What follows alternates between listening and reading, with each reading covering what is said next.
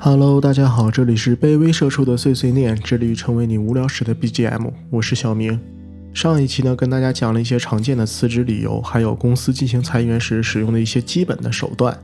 当然，我希望大家都不会遇到这样的糟心事儿。但人世间不如意的事情十有八九，谁说得准呢？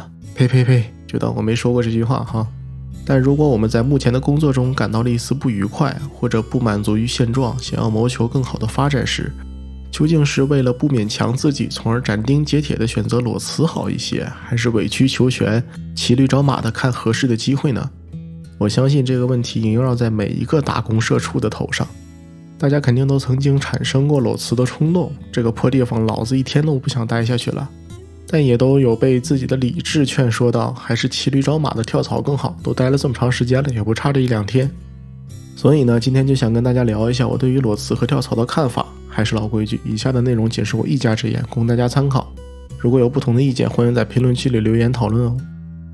先聊一聊裸辞吧。我记得裸辞这个词很早就出现了，还是在我初中的时候就听过这个词。为此我还查了一下，百度百科里面说，裸辞于二零一零年的年底荣登中国流行词榜首，成为继裸婚之后，在年轻白领中流传最广最快的词汇，职场的第一大热词。说实话，我也真的是不知道中国流行词榜是一个什么榜，我也没有查到关于这个榜的记录。可能互联网也有失忆的时候吧。不过，跟裸辞同一年出现的流行词是给力、神马都是浮云，还有三 Q 大战。你听到这儿是不是年代感一下子就出来了？不得不说，我们还是老了呀。说回来哈。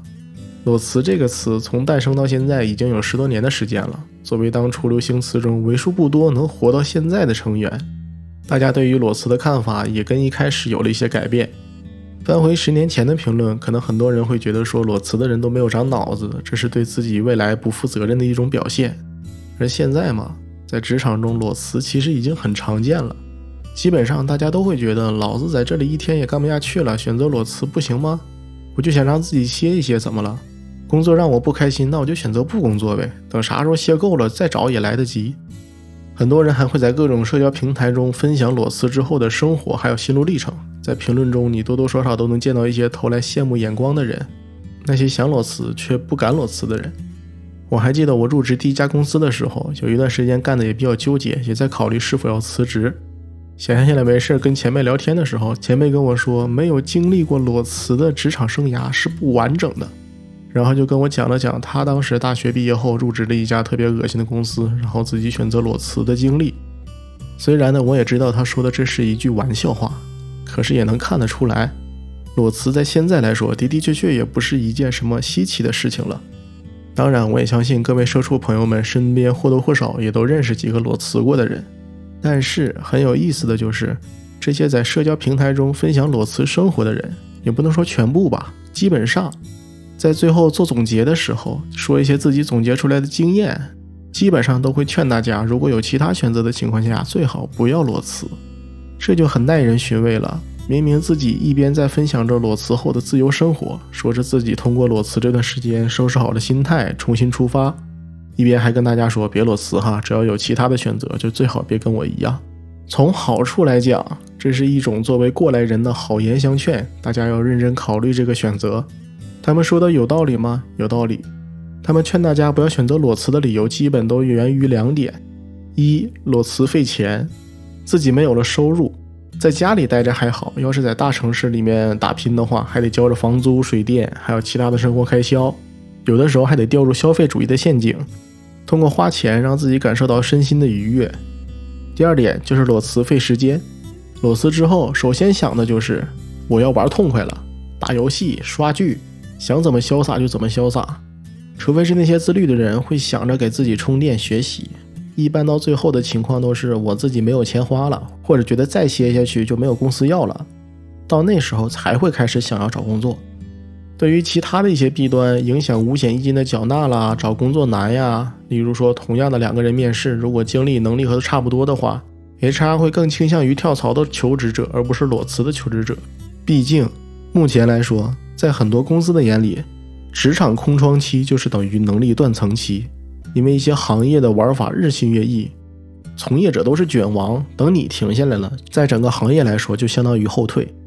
还有等等等等，写裸辞缺点弊端的文章，网络上一抓一大把，数不胜数。你说他们讲的有没有道理？有道理，是不是事实？是事实。我认不认同呢？我也十分认同他们所说的这些别选择裸辞的理由。当然，同样，我也十分认同他们所总结出来的那些裸辞之后可能会经历的心路历程。比如一开始就是爽，我不用早起上班了，不用再见那些傻逼的客户了。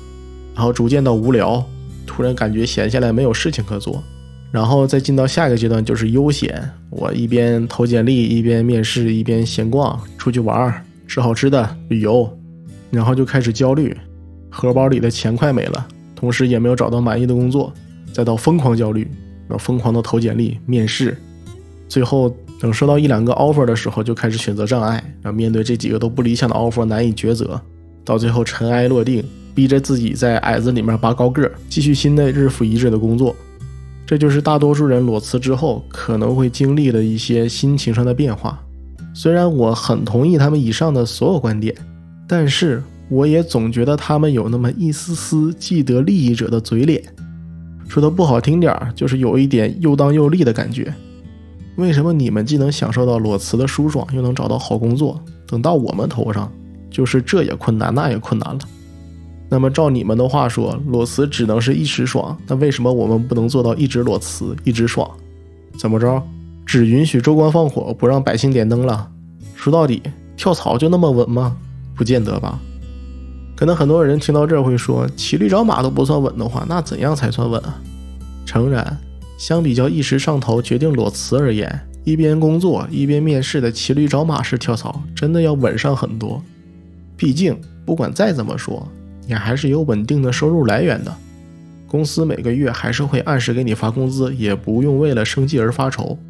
但这也毕竟是在理想的情况下，因为你想要骑驴找马，那就意味着对于你自己来说，这只驴你还能骑得下去。我也不太相信，要是一个人一上班就跟同事或者领导干仗，三天一小吵，五天一大闹，每天工作的时候脸上还挂着一副苦大仇深的样子，感觉所有人都欠他钱一样。如果在这种情况下，这个人还能在公司一直待着，待到自己找到下家之后再走，我觉得这是不太可能。要是真跟公司闹得这么僵的话，早就应该被劝退或者开除了，这也就无所谓骑驴找马，也就更谈不上跳槽了。所以，跳槽的前提就是，不管你是装模作样，还是躺平摆烂，又或者是根本对此无感，起码这份工作对于自己来说，你还能干得下去。这样你才能算得上是骑驴找马。另外，实话实说，跳槽真的很累，真的真的真的很累。我相信也是因为这一点，很多人会放弃跳槽，从而选择步入裸辞的大军。真的是因为跳槽真的是太他妈累了。你一边要在公司应付日常的工作，你不说做的有多好吧，但最起码你平时的工作得完成。也不能说我都想辞职了，就在公司一待，啥活也不干。每天就玩玩手机、聊聊天，等下班。我相信，还不等公司看不下去，想要开了你，你身边那些同事第一个就不答应。凭什么他在公司摸鱼还能正常领工资，我们还得苦哈哈的在这干活？另一边呢，你还得挤出时间去投简历、准备面试。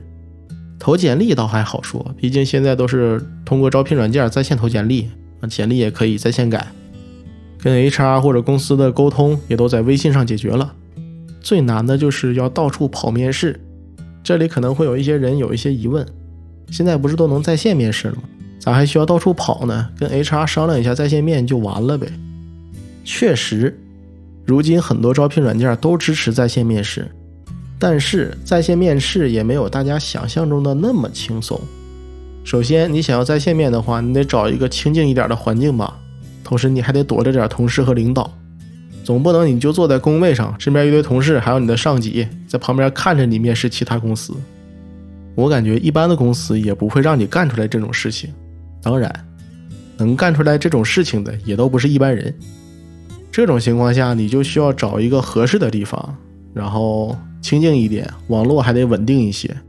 所以很多人都会选择在公司没人的会议室里，或者公司附近的奶茶店、咖啡馆、快餐店之类的地方。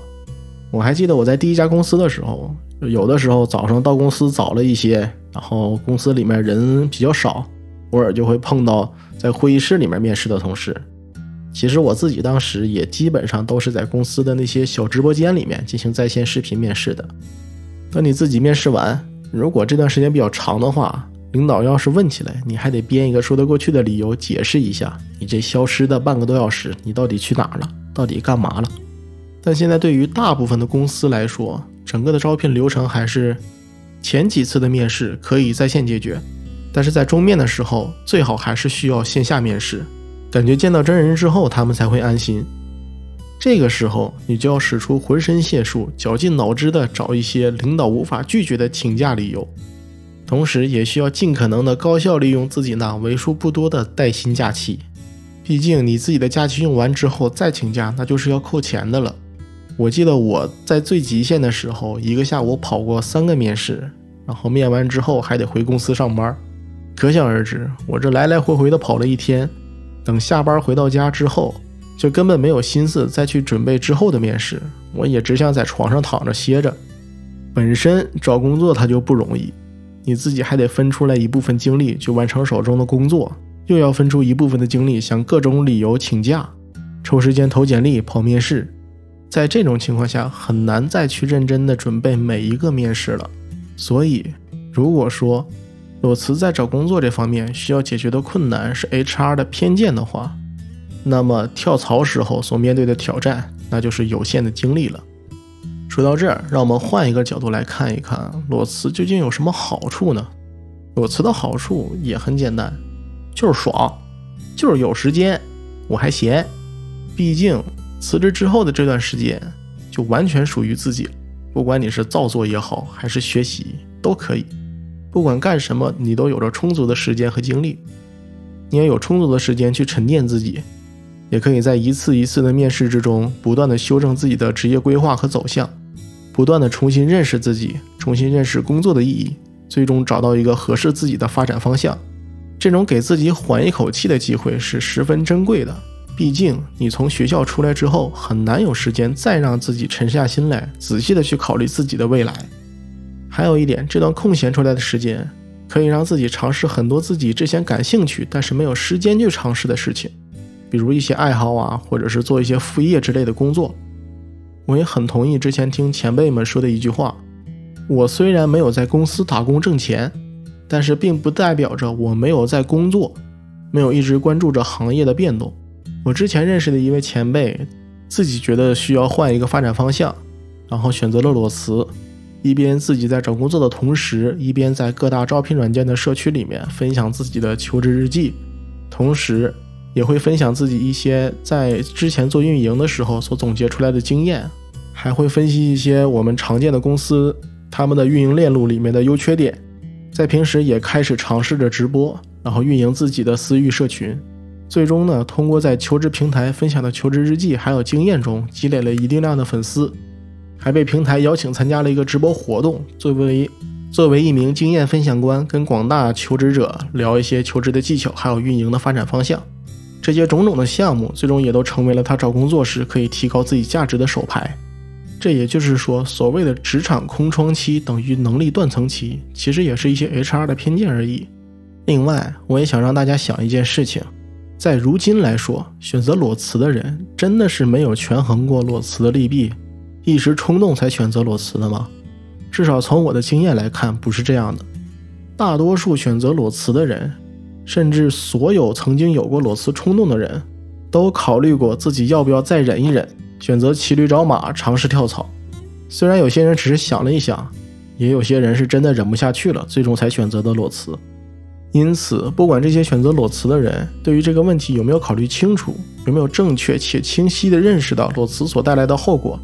至少在当时的那个环境下，在那个时间节点下，他们都认为自己实在是无法接受这份工作，他们也都至少考虑过，并且在裸辞和跳槽之间做出了他们自己的选择。这个时候，不管别人再怎么说裸辞有再多的缺点啊，有再多的弊端，有可能会带来很多严重的后果，然后来劝他再撑两天，还是骑驴找马稳一点，都没有用。就像我在之前的节目里面说的一样。有些问题和事情，只有在自己经历过、沉淀出属于自己的经验之后，才能明白自己当初的选择究竟是否是正确的。也就会有网上那么多人会说自己在裸辞之后会感到后悔，因为只有他们经历了裸辞之后，才会懂得裸辞之后的感受。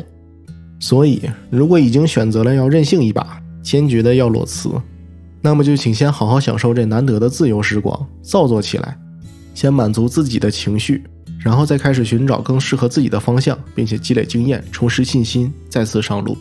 总而言之，纵然裸辞的缺点多如牛毛。但单单一个“爽”字，就是跳槽所永远无法比拟的。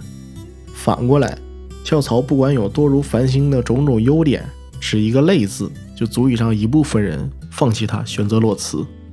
裸辞也没有网络中所宣扬的那么不好，跳槽也有属于自己的难处。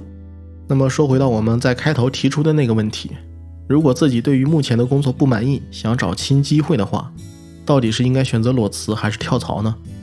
其实我认为，最终要做出选择的还是你自己，其他人所给出的只能是意见，还有参考。至少在我看来，如果对于目前的工作来说，自己再也受不了了，或者自己完全不想在这个行业或者领域内混了，也已经做好了从头开始的准备，那么裸辞对于你来说可能是更加正确的答案，因为你可以通过这段时间去调整自己的身态，将自己沉下来，尝试一些新方向。也可以想清楚究竟自己需要一份怎样的工作，同时在不断的面试和应聘的过程中加深对于自己的了解。再不济，你让自己玩够了，玩爽了，等自己实在没有钱了，你也就会想认真去干活了。因为我相信，大部分人的自省是完全足够促使自己不断进步的。一个人想要完全的当一个废物，完全躺平成为一条咸鱼，远比你自己想象中的要难的许多。但如果你对于目前这份工作没有过多的厌恶，仅仅是因为自己的待遇问题，或者是对于工作内容感到无聊的话，那么还是选择跳槽更为稳妥一些。毕竟多待两天对于自己而言也没有太大的压力，HR 也普遍更喜欢跳槽的人。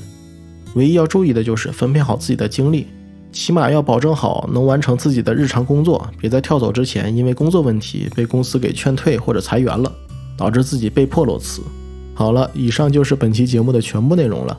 重申一下，这仅是我的一家之言，说一些自己的建议而已，供大家参考使用哦。如果您觉得有一定道理的话，也可以分享给有需要的人。下一期可能会聊一下被辞退的那些快乐还有烦恼，还有就是怎样才能尽可能的让自己在裁员的浪潮中做到独善其身。您的点赞、订阅、分享都能让我感受到你对于这个节目的喜爱。如果有任何疑问或者不同见解，欢迎在评论区里留言。这里是一位卑微社畜的碎碎念，致力成为你无聊时的 BGM。我是小明，我们下次再见。